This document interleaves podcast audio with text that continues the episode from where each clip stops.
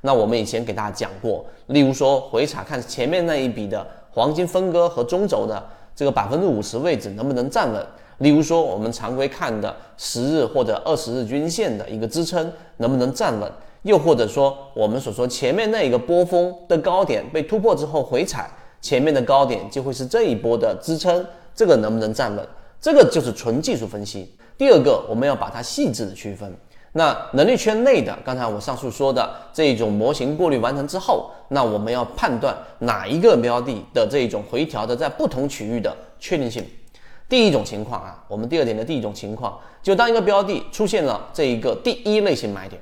下跌盘整下跌，对吧？出现了一个背驰，出现了第一类型我们说的缠论买点。好，这个位置你做了一个底仓，没问题。但这个底仓之后，它往上一笔之后，然后呢往下一个回调，你也可以沿用刚才我上述的方法，技术分析来判断中轴黄金分割它能不能够回踩站稳，发生一个我们说小级别的背驰，但是。在这个地方上，第一类型买点的确定性是最弱的，因为它极有可能会出现下跌盘整、下跌下继续下跌，继续沿着原趋势下行。所以这是第二点，我们要判断第一类型买点的这一个回调，它的确定性一般比较低。如果在实战过程当中，大家要做的事情，就是我们模型当中要去做的事情，就是只放底仓，不做重仓。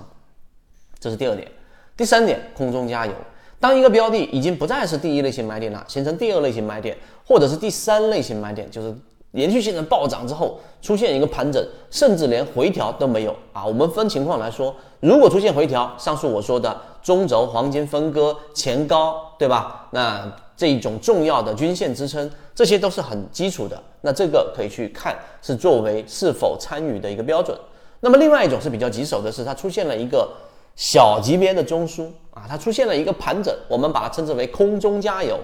这种情况，我到底是介入还是不介入呢？对吧？其实这个问题是进入到了一个啊，我们说的一个误区，好像你这个过程当中只有两个选项，只有 A 跟 B 啊，其实是有其他的选项的。那么今天我们给大家讲，实战当中我们其实是沿用第三种选项，哪一种选项呢？当它出现了一个，举个例子，出现了百分之二十的上涨。出现了一个可能在百分之八左右的一个这个盘整，既不上涨也不下跌。那么这种情况之下呢，我们有几种判断是否参与的一个这一种模型。简单说，第一个，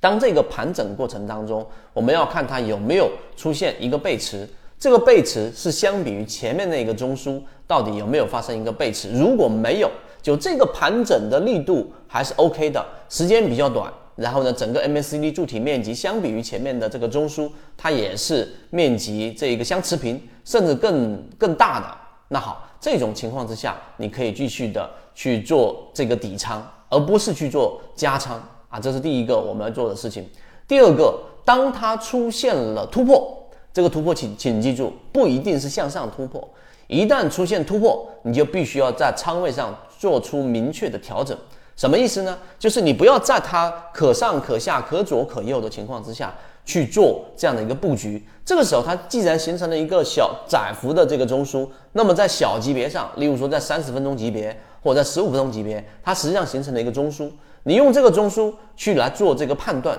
如果它向上突破了中枢的上轨，那么在小级别的这一个回踩第三类型买点，这个时候你可以做一个补仓，也就是说它已经明确的得出向上突破了。